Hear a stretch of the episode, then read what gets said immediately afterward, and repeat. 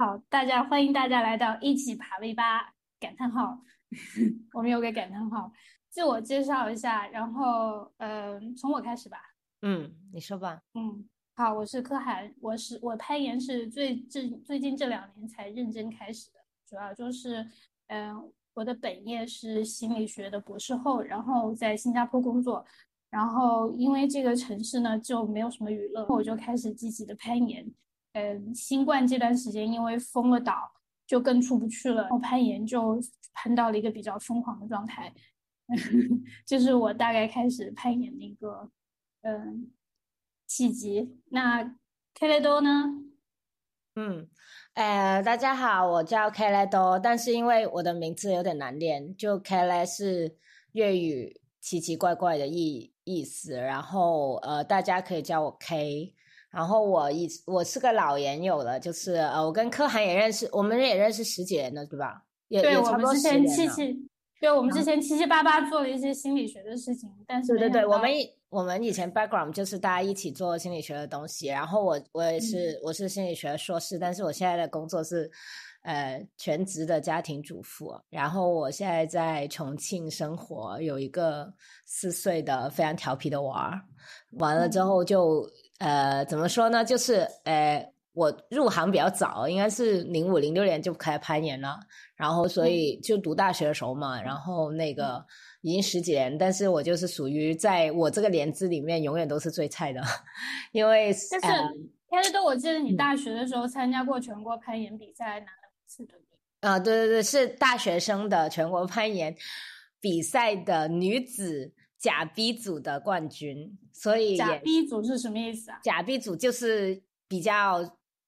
呃水平低的那个组，然后假假 有个假 A 组是假 A 组就是专业组，就是专假假 A 组可能就是一些可能已经是什么运动员啊，或者是呃他们是呃体育院校的同学这样子，然后甲 B 组就是你稍微业余一点，所以我们是。都介绍自己是一个业余的大学生攀岩冠军，这样。但是因为这确实就是很业余，所以过去过去都是在断断续续的爬，就是工作了十年了嘛。然后所以呢，就是然后呃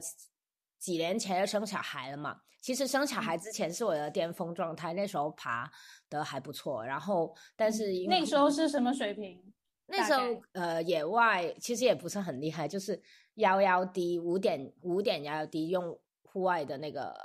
级别，然后我那时不怎么暴食，所以我暴食没有什么级别。然后是生完小孩之后开始重新攀岩，就一点点吧。然后自己就觉得呃，慢慢就从一个比较废的状态，一个比较胖的状态，慢慢就有点 恢复状态。对，哎，最近又开始比较废了，所以这个纯粹就是来给那个柯老师当一下绿叶这样子。柯老师太勤奋了，实在是。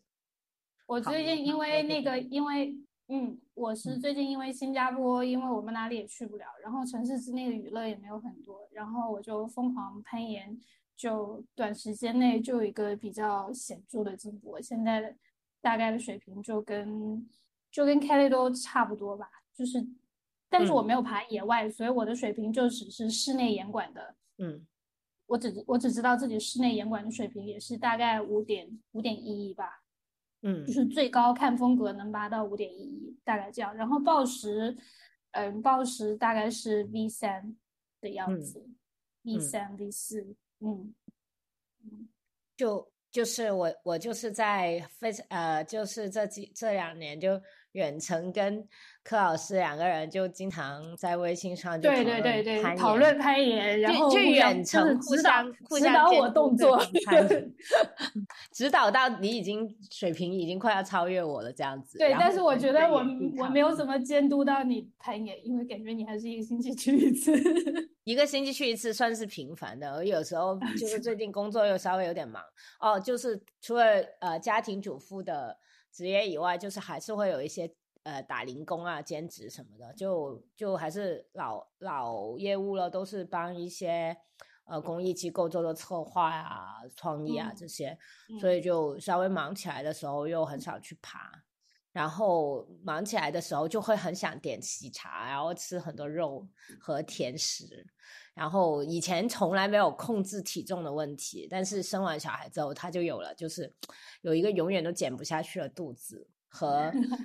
对，就是和一吃就胖的体质。然后这样子其实就是攀岩非常不利。我以前是非常适合攀岩的，但是那时候也没有努力，大概就是这对。我们等一下就是聊攀岩的播客，好像都要交代一下自己的。就是那个生理条件，呃，对吧？呃，然后 Kelly 都说他特别适合攀岩，是因为我觉得好像你是那种手脚很长的人，那你的身高和臂展来交代一下 啊？但是没有哎，呃，倒那倒没有很有优势，我就身高就一米六，然后呃，我以前的就基本上过去呃，就没生小孩之前，呃。有十差不多二十年的体重都维持在八十六八十六斤，这个四十三，这个四十三公斤。嗯嗯，因为攀岩是一个那个是就是你呃身呃不是力量和力量和体重比，就如果你的力量刚好可以 cover 掉你的体重，人体重足够轻又有足够的力量就很好，所以八十多公斤就是四十几公斤就真的蛮好的。嗯呃，然后然后还有一个就是说。呃，因为今天刚好也有一另外一个呃朋友发了二十年前自己开始跑跑长跑的那个呃参加校运会比赛被被陪跑，然后还拿了名次的那个视频，然后我就很感慨，就是说其实攀岩也是就是属于那种哎怕攀岩之前其实我都不是一个特别爱运动的人，就平常就是真的一个月就。就是运动的天数都不会超过五天的那种，但是攀岩就会发现，哎，这个运动还挺好玩，然后又对那时候读大一嘛，然后就是挺有天分的。我们就在那个学校里面有个攀岩馆，宿舍对面就有个攀岩墙，然后就有个条件比较好嘛，就是说那时候就直接去玩了。哦，然后然后所以就是哎一爬，我我印象很深刻，就是第一个星期的时候就，哎就我们就。那些师兄师姐就带我们去外面玩，然后他们就说了一句，就说：“哎，我们看那些攀岩视频的时候，发现，哎，爬得好的人都是我这个身材的，就是对我也我也是，而且你是不是那种手脚手脚长细长，对，细，嗯，然后然后又很瘦，然后相对来说身体还比较灵活，这样子，对，对。”我就是我就是条件一般，我大概是我一米五九，然后我的臂展比身高稍微短一点点，就是 条件不好。但是也有这样的攀岩选手。然后我开始攀岩的时候已经就是五十公斤以上了，中间还一度达到五十五公斤。那段时候就真的觉得好像就很难提高。然后后来呃因为一些原因体重又掉到五十一公斤，然后就瞬间就觉得自己好像就是突飞猛进。所以就是这个体重还蛮重要的。所以嗯嗯。我的手脚是不算细长的那种，然后基本上我们这种小个子手脚不算细长，就墙上就要做的动作就要多一点。然后好，我们物理条件就是生理条件交代到这里，然后我们先趁我们还没有跑题跑得太远，先讲一下为什么我们要开这个名叫“一起爬 V 八”叹号的播客。重点是叹号，重点一定要有叹号。嗯嗯，对。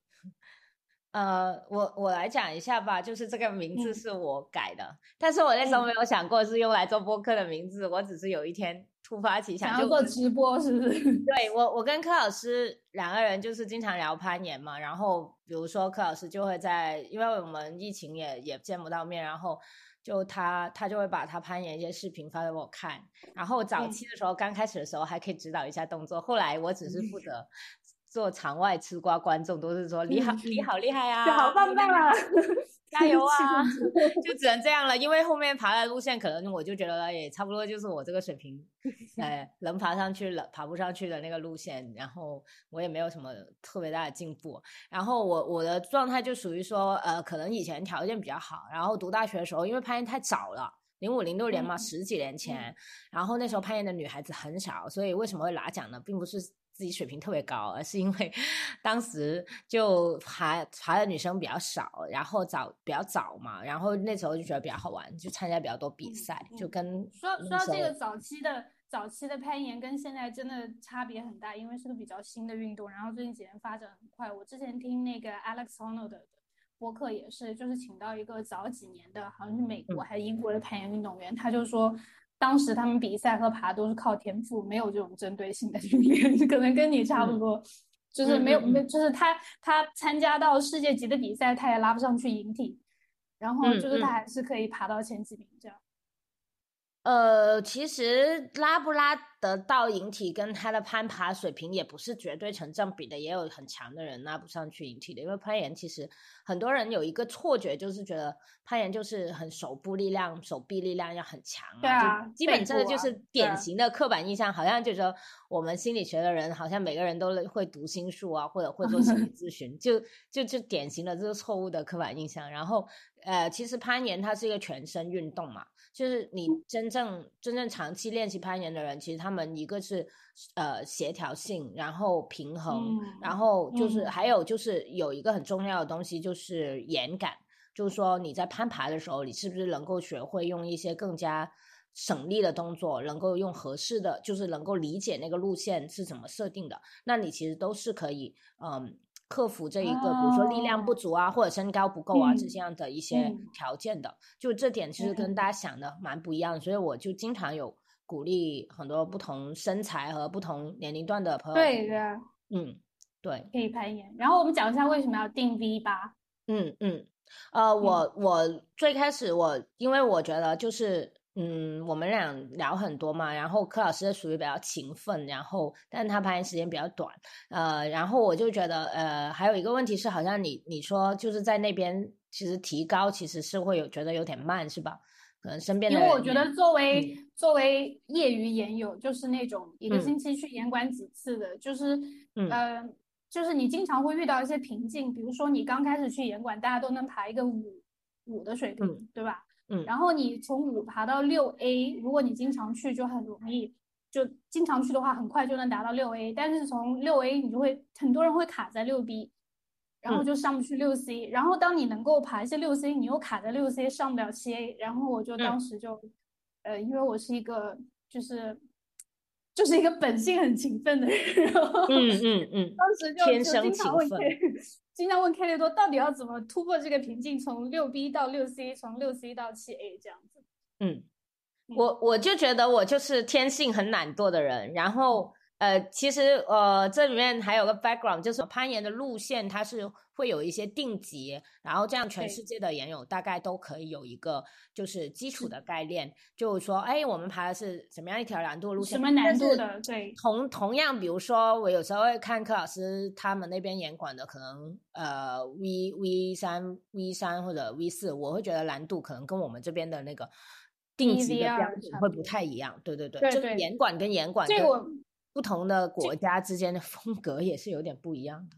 对。我们是我们可以未来请一些比较专业的聊一下这个问题，而且我最近也是发现，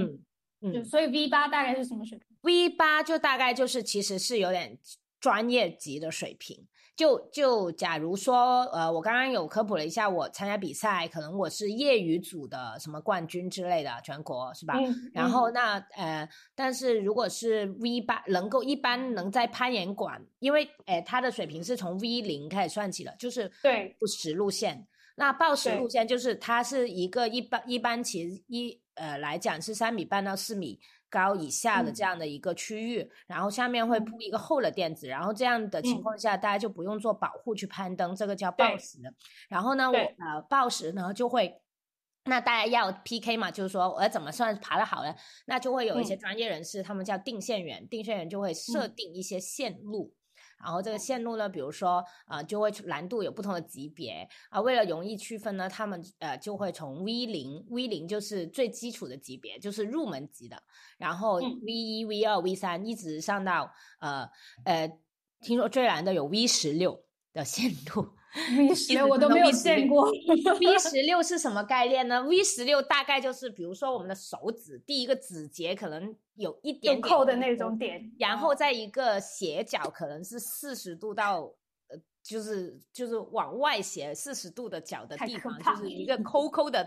这么大的点，就是手指，然后是起始点，然后 再再飞去一个一米远的地方，就就这么个难度。就如果我们普通人看到这种路线的时候，就会觉得这个岩壁就怎么可能有人能能就是应该就是不能手脚上去的，对吧？对 对，就应该是飞上去的那些人。但是你你如果真的看他们爬，你就会觉得哇，这些人好像真的是飞上去了，就就是难度就会很高。那呃，V 零可能对于一般人来讲，就是可能你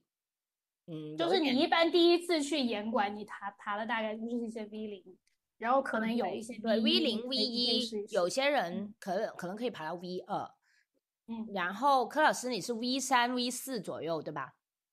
？V 三 V 四对，然后有时候看路线风格，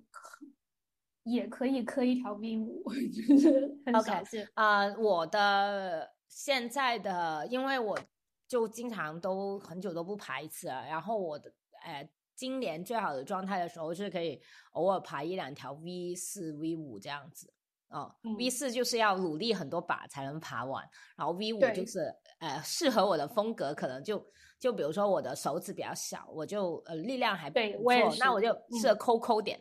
就是那种小手指平衡的抠抠的这样的线路。然后通常比如说仰角大力量的线路，可能对我来说就会要跳的那种，就对我的柯老师都不是特别友好。对我们我们这方面。就补充一下这个，我们这方面大概擅长的风格差不多，就是有很多，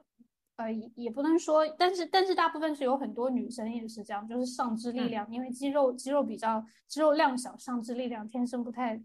够，然后但是但是手指很小，就很擅长爬那种很小的点，就是用手指去抠住的，然后爬那种平衡线，就是有一个俯角的墙。比较擅长，然后我我也是，就是那种仰角很大的墙我就不行。然后现在有一个，就是有一个，还有一个就是致命伤，就是我也是那种动态动态抓点也是不太行。这个就是我们在在追求更高水平上的一些 困难。我因为我不知道听的人他们本身会不会攀岩，就是如果攀，我觉得如果本来会攀岩的人，可能就就觉得你们两个很水的人为什么要做一个这样的 播客？而且就我们的定位，我们的定位就是就是攀岩中低手的缓慢努力的过程，就就是可能就是属于就是说，比如说可能呃。跟攀岩有，就是可能是我，可能我们就是第一，就是可能是入门的人吧，就是刚刚开始攀岩的人，或者是跟我们爬的水平差不多的人，差不多的人。但是呢，呃，又又还是挺想努力一把的，然后对想爬到比如说比较高的层次，所以我就那时候随口跟柯老师定了个 目标，就说我们不如一起爬 V 八吧。爬 V 八，对，我们就会有讨论说那。呃，两个人平常也有工作或者也有家庭生活这些，我呃，嗯，那我们怎么样用自己的时间跟就以以我们这种就是可能力量不是特别好的情况下，怎么样可以想办法爬到 V 八这个水平？嗯嗯，大概就是会有这个过程。然后我们可能中间也会邀请一些其他的小伙伴一起来分享，因为我身边其实是有认识能爬到 V 十、V 八、V 九、V 十的小伙伴。夸张哦，嗯。对，嗯，有你怎么这么快就进到了最后一趴？等等一下，我们要回去讲第三趴。这，嗯，所以我们暂定这个目标是 V 八，因为 V 八再往上的话，可能我们业余研友就不太行了，就是就是可能就要进入目标奥运会的那个那个水平了，然后就可能会需要教练之类的，所以最多我们可能也就是努力到 V 八，然后就是大家就是。开瑞多目前大概爬的状况怎么样呢？有没有能不能去野外？这里可能要这部分就会聊到一下，就是新冠期间大家作为研友，嗯，现在爬的怎么样的这个状况？嗯，你你想我讲我野外的这些吗？就就是你在新冠这段时间还有没有去野外？哦，我反而去了挺多的。我们呃去年。去年是二零二零年是吧？就是疫情爆发这一年，呃，上半年我们是被锁在家里的，也没没很少出门了。然后到下半年的话，就有有出门，我们就全家人哦。我我有一个背景，就是我们是攀岩家庭，因为我跟我老公就是大学一起是攀岩社团的。当然我老公是高手，就他他就是属于那种去热个身就爬个 V 五 V 六，然后就爬个 V 八，哎，就是有空没事给我 看一下他的他的。Record 就是有一对一爬 V 七 V 八这样的记录的，对他来说就是爬 V 八就不是一个目标，是他的日常。然后呢，我可能我马上就要采访一下 孙老师。没有没有没有哦，对对对，我老我老公姓孙，然后他是大学老师，所以我们都叫他孙老师。但是但是他的那个身体状况可能跟身体情况跟我们可能很不很不一样，但是我们他就是一个 muscle man，就是一个很壮的男人。其实其实他的条件是用他自己的话来讲，他觉得是不是那么好的？虽然我们并没有人这么认为哈，因为他体重，因为他体重比较重，体重比较重是对，然后经常有时候在严管，甚至有人会说：“哎，好像你们严管有个胖子爬的还挺好的。”我说：“谁呀，胖子？”然后其实他还 还挺肌肉的，但是他因为他是北方人，他骨架也比较大，然后他差不多一米八，然后他他重的时候有一百六。有有八十公斤这样子，所以我有时候会看到他的那个视频，会写体重七十五公斤之类的，就还 挺夸张的。他们有个俱乐部，那个俱乐部的人就都是要呃比较壮胖子，王子俱乐部他们叫做就是 Monster Cup，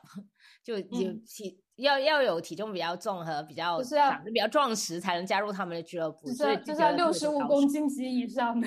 啊，对，然后然后我们就去了那个呃云南的石鼓，哎，去了一个半月，呃，当然也不是全部时间都攀岩，因为我们也带了娃，然后还有爸爸妈妈一起去，然后就住在一个就是呃也是一个很热爱攀岩的岩友的。民宿那里，然后就就然后就每天可能就会下午的时候去攀一下嘛，嗯，然后我就觉得，哎呀，而且那边风景很漂亮，它是属于丽江下面的一个小村庄这样子，然后环境也很漂亮，然后就每天就是背个包，然后自己走路去去攀岩场的路，然后也很好玩，有有时候会带着儿子一起去，呃，我们就有这样子在那边攀岩和。生活了一段时间吧，然后那段时间其实有进步的，就是最开始的时候就是幺幺 A 五点幺幺 A 的都比较困难，然后但是后面慢慢就是呃可以爬到可能有一些呃可以红点一些五点幺幺 BC 啊的路线这样子吧。嗯，就呃，在很多朋友的帮助下，我我觉得就是野外呃，而且呃，严管的不是就是那个攀岩的民宿的老板说，他们生意特别好，去年因为很多人就是疫情，就也不想被关在家里，然后他们还能出门的时候，他们就去这个呃攀岩的目的地，比如有些朋友他们就会去那里待一两个月啊，这样子。然后呃，反而就因为你在那些地方，其实能见到的人很少的嘛，所以相对来说还是比较疫情的影响还是比较小的。然后那那反而是一个很好的让很多研友回归到呃自然攀岩的一个状态。呃，还有一个就经 X 呃经历就是去年呃呃不不不，今年我们过年的时候是在阳朔，就是在呃。广西桂林的阳朔县那里不是喀斯特地貌嘛？就是大家都知道桂林山水很漂亮，但其实它那里也是世界级的攀岩圣地。那嗯，因为我老公是要准备在那里攻克一个很难的路线，所以呢，我我们为了支持他的梦想，也举家到阳朔去攀岩过年这样子。然后我也有爬一些就是稍微有点难度的路线，就是但是也没有也没怎么爬完啊。但是就是说。哎，就是在户外，感觉就是特别好的那个，也去待了差不多大半个月，呃的样子。所以呃，今年五月四五月份，我们就是在重庆的周边，重庆的郊区，呃不不是郊区，就是重庆另外一个区县，就那边也有一个天然的岩壁，然后也有也有在去那边玩，嗯，然后今年呃八月份应该去了六盘水。六盘水也是非常好的岩哎攀岩场，就野外的攀岩场，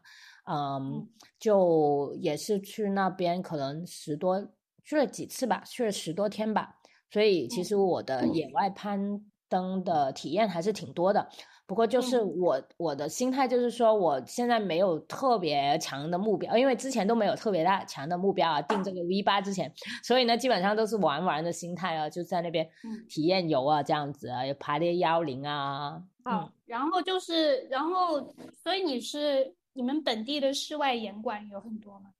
室内岩馆，室内岩馆。呃，重庆的话，就是主要我们就是研友会常去的，可能就呃两三家吧。就就有一个是呃攀岩公园，是一个攀岩俱乐部搞的。那那个国家队的重庆，就是重庆的一些国家队的成员，他们会在那边训练的。然后呃，所以重庆是有国家队的成员在那边。呃，重因为重庆有重庆有一个地有就是那个叫华岩，就是它在九龙坡区，呃呃的的一个攀岩公园，就是那个公园就是攀岩主题了。然后那里其实承办了这个呃世界攀岩锦标赛呃的重庆分站，就是呃就是等于是。攀岩的世界杯，大家可以理解。然后攀岩的世界杯，它就是有巡回的，在全世界巡回这样子。然后其中一个分呃中国区的分站，呃就是在重庆。所以每年呢，其实都会有一些世界级的，呃就没有疫情之前啊，每年都会有一些世界级的选手是来重庆的。所以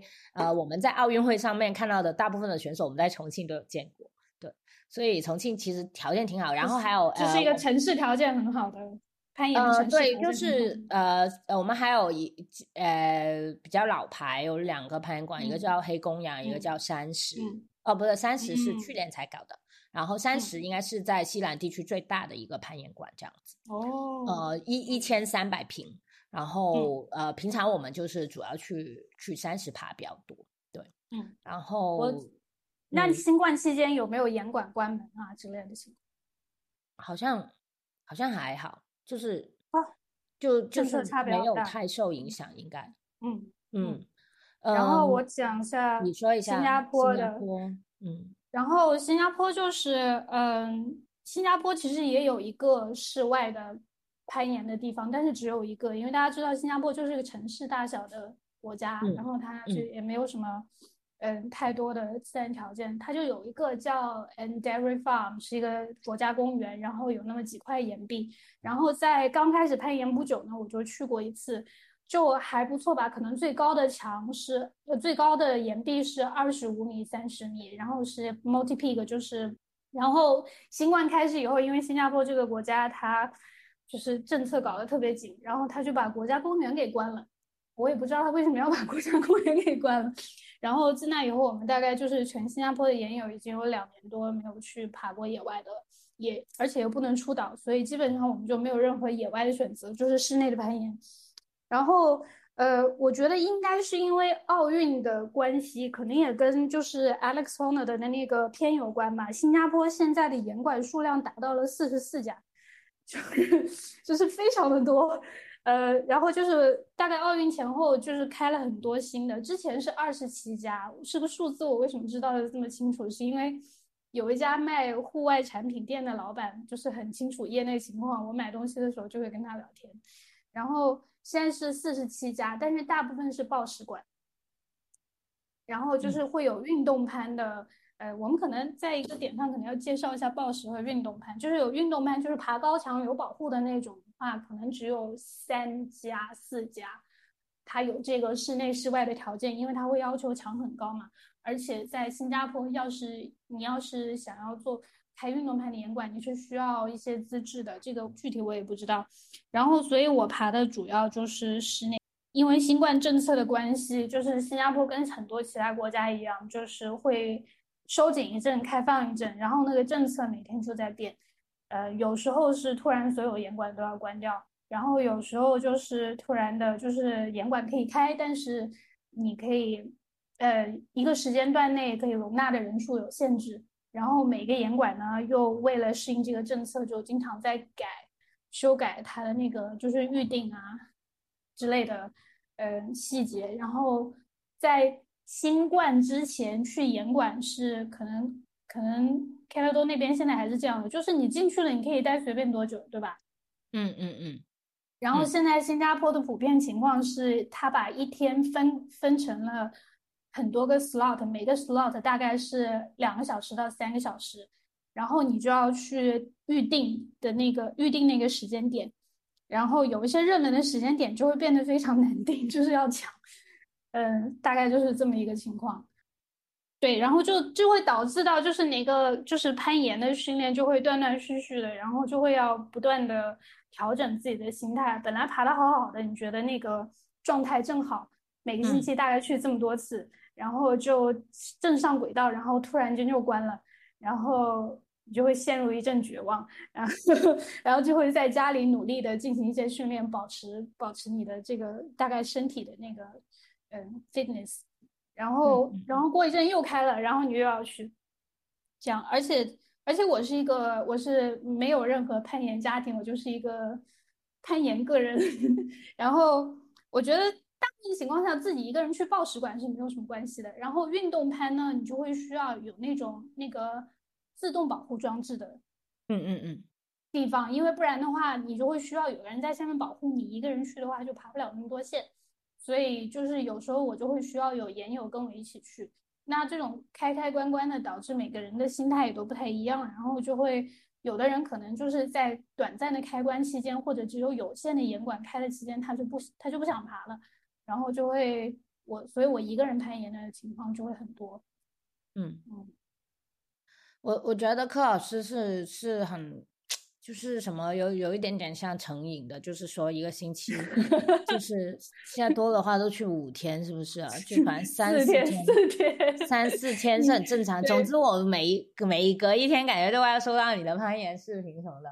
然后呢就我就很很惭愧，后来我都不好意思发，因为我之前有做了个视频号，还是就是偶尔发一下自己攀岩的那个视频上去，然后有好长一段时间都没有更新，然后还好没有人，还好粉丝不多，就没有。有人催更，就实际上就是太懒惰了，有段时间没爬。然后有有时候呃有东西发，就是因为其实去了一次，爬了几几条线，然后分了几天。对对对对对对。我跟你的情况是相反的，我说录完以后存着，因为大不然大家就会发现我每天都在更新视频号。这太多了。那个啊，我我我们这边情况是这样子的，就是说呃疫情的话呃。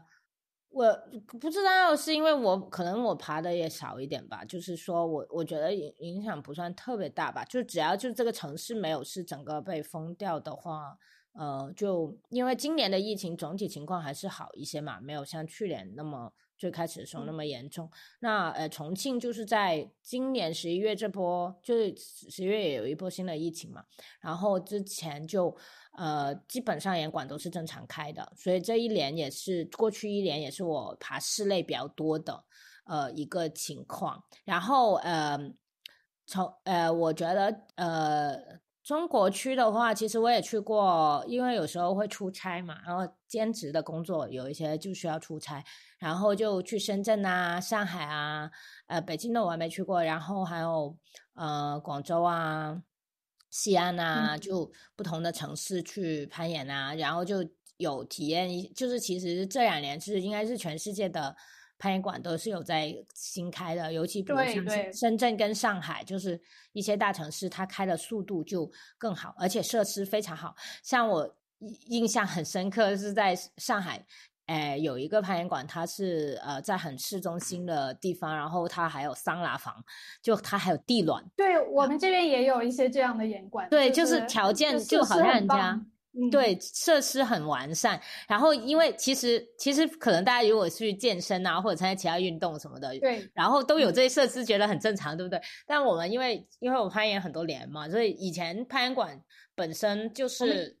大部分岩馆进去就是几面岩墙，然后可能有一个很低矮的地方给你放放包，然后啊，对，大家的包都是就是就随便丢的，对，就就是不会说呃，他很。很系统的管理，它有点最开始的时候都是一些研友自己感兴趣开的，所以它的管理可能没有那么完善。但是就是严管的氛围就是特别好，我是觉得，因为我嗯，我也喜欢那样的严管。对我我我觉得攀岩，我因为我玩其他运动也比较少嘛，就本来我就很死宅，我就攀岩这个运动算是还算断断续续坚持玩。我就我就觉得其实呃攀岩馆它因为人也不会特别多。呃，但是但是呢，那个因为特别大的岩馆其实也是是不算很多的，就是现在起码在国内。但呃，听说现在北京跟上海都有比较大的严管了。然后那那个呃，我自己的话感觉就是攀岩馆就很容易交新朋友。还有就是说，对，比如说以前没有自动保护的时候，你知道吗？就是你去攀岩馆，如果你一个人去，你可能需要其他的岩友或者是工作人员保护你。那在这个过程当中，你就会跟其他人交朋友。对对对对对对，就会交到很多新朋友。所以我觉得这个也是攀岩很有乐趣的原因之一，就是说不是你一个人在那个升级打怪，或者你一定要约朋友去，你自己一个人去也是可以玩的一个运动。嗯，我去岩馆的一个。体验也就是可以跟不同的研研友很容易的交流，而且就算是只是报使馆，然后大家也可以很容易的就开始交流，就是这条线怎么爬呀？哎，你有没有试一下那条线？就是很容易交朋友。然后我的研友真的就是在严管认识的，然后嗯，就是我有一群研友是一群女孩子，嗯，然后还另外一些严管还有大概有一些三三两两的研友，大家真的就是在严管爬的时候就互相交流这条线怎么爬。然后就开始互相保护，然后就约着下次一起去爬，大概是这样子。所以我觉得，目前为止攀岩这个社群，大家都还是挺友好、挺容易交朋友的。然后有时候会，就是有时候新加坡会有一些年，就是比较老的岩馆，就是你刚才说的那种气氛就特别的强烈，你一走进去就知道老板是一个岩友，然后他那里就有一群在那个岩馆已经爬了很多年的一群岩友。然后馆就是比较小的那种，就是，但是现在新开的这种大型岩馆就都是，就是你说有桑拿房啊，然后有的还有那种器械房，然后呃，然后耐力墙会会隔出一个区域，然后甚至有泳池，然后还有一些训练场，对对对，就 是上下都有，还有泳池。嗯，所以我觉得攀岩真的呃。其实对我自己影响蛮大的，就是从讲一些 spiritual 就心理一点的东西哈。可以。就是呃，我我跟柯老师都是大学都读就开始读心理学了嘛，就是我们都是本科就就是学心理学的，然后然后呃，我是念到硕士那。那柯老师有进修，就是也现在在做研究嘛。然后我我觉得就是学心理学跟攀岩对我来说，是我读大学对我影响最大的两件事吧。就我经常哎开玩笑，都是说我读大学的时候，本科的时候就是主修攀岩，辅修那个心理学。因为我现在就觉得，我现在觉得我的主业是攀岩，然后那个副业是做博士后。希望你的老板没有听到这个 这个博客。那个，anyway，呃，我我觉得攀岩它就是我比我们俩的 background 就比较有意思，就是都是学心理学，然后喜欢攀岩嘛。然后我其实其实也有呃。我我认识的有几个朋友也是，哎，我们这个背景的，就是可能呃，在不同的地方，有一个在美国，有个在在在好像在南京也做老师什么的。然后我觉得就是，呃，因为攀岩其实说也有一些研究是说，其实对于人的一个什么情绪状态的改善啊，或者是呃对你的什么耐力的训练啊，就是一些就是精神上面或者能力上面的一些提升，其实。呃，是有帮助的，然后也有一些。我记得有一个，我记得有一个研究是攀岩可以改善抑郁。那其实我觉得这个很好理解，就是你在岩墙上面，你对那个就是你的专注和对于掉落的恐惧，它就把就是你的抑郁的这一部分就给盖过了，可能是这样。同时，同时因为攀岩这个它是。你在墙上，你是要非常专注的，你是要思考一些就是很短时的问题，就是我怎么抓到下一个点，我怎么完成这条路线，它可能可能这方面可以有效的打断就是抑郁的那种就是循环的思维吧，就是不停的在想一个问题这样子。对，然后我我就分享一个小的经验，就是比较有比较有意思或者吊诡的，就是呃，其实我在一五一六年的时候，就是我说。呃，重新攀岩，也就是生下来之前爬的比较好的那段，我是有一段创业的经历。然后当时是其实可能压力大，各方面啊，人际关系等等原因，就是会有一些抑郁的状态，而且还挺严重的。就是那段时间，就是长期都是失眠啊，然后嗯，就也有接受心理咨询这样的。呃，当然现在回想起来，当时其实我觉得我就有重新开始攀岩嘛。然后那时候就我先生就还是很感谢他，就是他有拉我重新，就是说你要坚持不要都都在工作或者待在家里，你得出门就，然后我就会定期去严管，还有也会去阳朔，就是去爬一下户外这样子。我觉得那个对我的精神状态改善是很有帮助的。然后呃，因为就会攀岩，你是需要你很集中注意力的，其实你是没有可能分心的，在在那个状态下，就就本来那在家或者是工作的时候遇到一些事件的时候，就会很容易胡思乱想啊。但是攀岩的过程当中，你是没有这个空档的。比如说我们爬户外的时候，我们是需要就是啊爬那种先锋攀，你是一边爬，你你要一边去挂保护。或者你到了那个呃 top 的时候，到了顶的时候，你需要去给自己做那个呃保护的，就是你你需要去我们叫做顶，就是说你要呃去做一些仪器的操作，然后。让你你的绳子穿过那个环，所所以，我们那个是不能出错的，你知道吗？你只有一条绳。对对对对对。你你你你出错，你就你就可能就会挂了。就是那个操作每个步骤，你得是呃，就无论是攀爬的过程当中，还是你你去挂这些设备的过程当中啊，其实都是要很很注意、很很小心的。那其那在还有还有一个就是你去保护其他人的时候，就攀岩的时候，其实很多时候是下面有个人站着嘛，拉着绳子嘛。嗯。那其实它是一个保护的。角色，那可能看上去他的东西挺简单的，就是拿一个保护器不停的送绳子啊，还是放绳子啊，然后有一个就是专业的仪器。也要也要集中精神，对对，一个是集中精神，另外一个如果是爬先锋攀的话，其实这个保护员他放绳的一个速度啊，他的一个专业的判断啊，在哪些地方他应该是收紧还是放松，他他跟这一个上面他要一直对一直要观察上面挂先锋的那个人的状态。嗯嗯嗯，对，然后在其实我就是觉得，就是平常日在日常，呃，可能在嗯城市生活，边上工作或者是呃生活的一些场景里面，其实人跟人之间是有时候是没有那么多信任和就是呃要涉及到生死的这样的一个问题。然后，但是其实是通过。攀岩本身，我觉得是重新帮我建立起跟人的一些连接。还有一个很重要，就是说，在这个过程当中，就是当你去面对一个岩壁上一个你过不去的地方的时候，你你是没有人帮你的，就是你你只能够，就是下面的人可能会给你建议，但是有时候你你很集中注意，你你是听不到的。你上了岩壁，你你就是需要靠自己去做决策。你你要自己一个人去 focus on 那个解决这个问题，而我觉得这个过程其实就是跟那个正念的那个过程是很像的，就是那种全然专注的这种状态。然后这两年很火，柯老师，我不知道你知不知道，在国内现在正念吗？正念特别火。然后后来我就发现到处都是这个正念的课程，很多人都上过或者去去开设这样的课程，因为他们发现这个对于。调节情绪啊，调节压力啊，或者是让你更加 focus 啊，这这个是注意力更集中啊，这些都是很有帮助。然后其实对我来说，攀岩就是这么个过程，就是攀岩其实对我来说也是一个练习正念的一个过程。呃，所以所以我觉得也跟我们的这个背景其实是很有关系的，就我们喜欢攀岩这个东西，因为它我们学习心理学这样子。嗯，那我也分享一些比较 spiritual。我的研友里面大概有两个是跟我一样都是有博士学位，是因为然后有是因为你的你的 生活的圈子里面就比较多博士，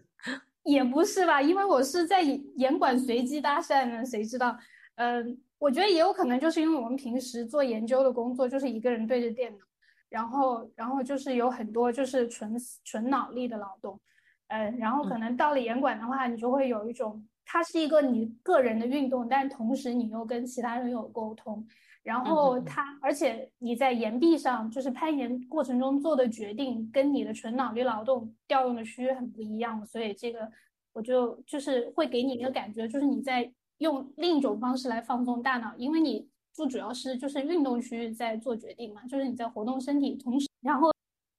就是锻炼你个人的一个。一个是集中，一个是决策，还有你的意志力。就比如说，你上了岩壁，你挂在那个地方的时候，这一刻你这个点过不去，你是要放弃还是坚持？就是这种意志力。然后有时候就是这些岩岩点很难抓，然后你是坚持住去到下一个岩点，还是这个地方你就算了就下来？就是像类似这种意志力，对于这种意志力的训练很大。然后我发现，就是你一定要找到适合自己的研友，会对你的运动表现，嗯，的提升很大。然后基本上我遇到的研友都不错，他就会鼓励你，然后话不是很多，对，也有就在下面，就是默默的，然后给你加一下油，然后也不要太安静。如果太安静的话，你有时候我是会觉得，如果如果我眼下面的眼友完全就是不发出任何声音，我又觉得很紧张，这样子。所以，嗯，所以你跟研友的关系对你的运动表现就也还，嗯，会有很多有趣的互动吧。就是你会感觉到在运动中跟别人一起搭伴运动的这种，嗯。对你自己在延长上的状态有什么影响？就会有这些有趣的体验。好，我们就今天还聊多了蛮多东西的。然后这个播客基本上就是我跟凯雷都就是插科打诨的聊一些我们两个就是在攀岩过程中的一些呃感想。然后就是大体的这个播客的计划是我们会经常邀请一些爬 V 八以上的大佬。为什么 偶尔 邀请一下大佬就 压力好大？不然偶尔邀请一下大佬，对啊，然后就嗯，就采访一下他们在就是上升到 V 八的这个过程中，大概是什么样的经历和体验，然后给我们这种中低手一些一些 inspiration，然后但是基本上是我们两个闲聊。一些配音过程中的体验，我觉得我们是不是要做一些大概的科普啊？就是运动攀啊、暴食啊，因为我发视频的时候，经常就会有人说：“哇，你这个都没有保护。”那其实我是在暴食。我们我们我们其实刚才讲了一些啊，但是 大概有，但是我觉得有一些可以大概就是开头重点讲一下，就是让大家，都在 same page 这样。基本的安全的意识，还有比如说保护，就怎么做攀岩保护啊？什么是保护？对，呃，怎么就是攀爬的一些基本的一些原则啊？还有就是比如说爬野外的时候需要遵守的一些规则。嗯，那这些我还是比较清楚的。呃，因因为还是爬了很多年嘛，还有参加比赛，比赛一些规范啊这些东西。嗯，但是呃，但是我就觉得说一些专业性的知识的分享，我们可以后面就慢慢请大佬去指正我们的啊，就怎么就给我们。也引上这个 V 八的道路上啊，其实我觉得就是借录这个播客也帮助我们，其实更加就立了个 flag 嘛，你都知道，通常我立 flag 十个九个都是倒的。积极的心理影响，希望我们借用这个经常聊攀岩，提醒我们攀岩在生活中的呃地位，然后希望我们有一天可以 一起 V 八 V 八 叹号叹号好，那今天就那这期就先到这喽。嗯，下期再见，拜拜。拜拜。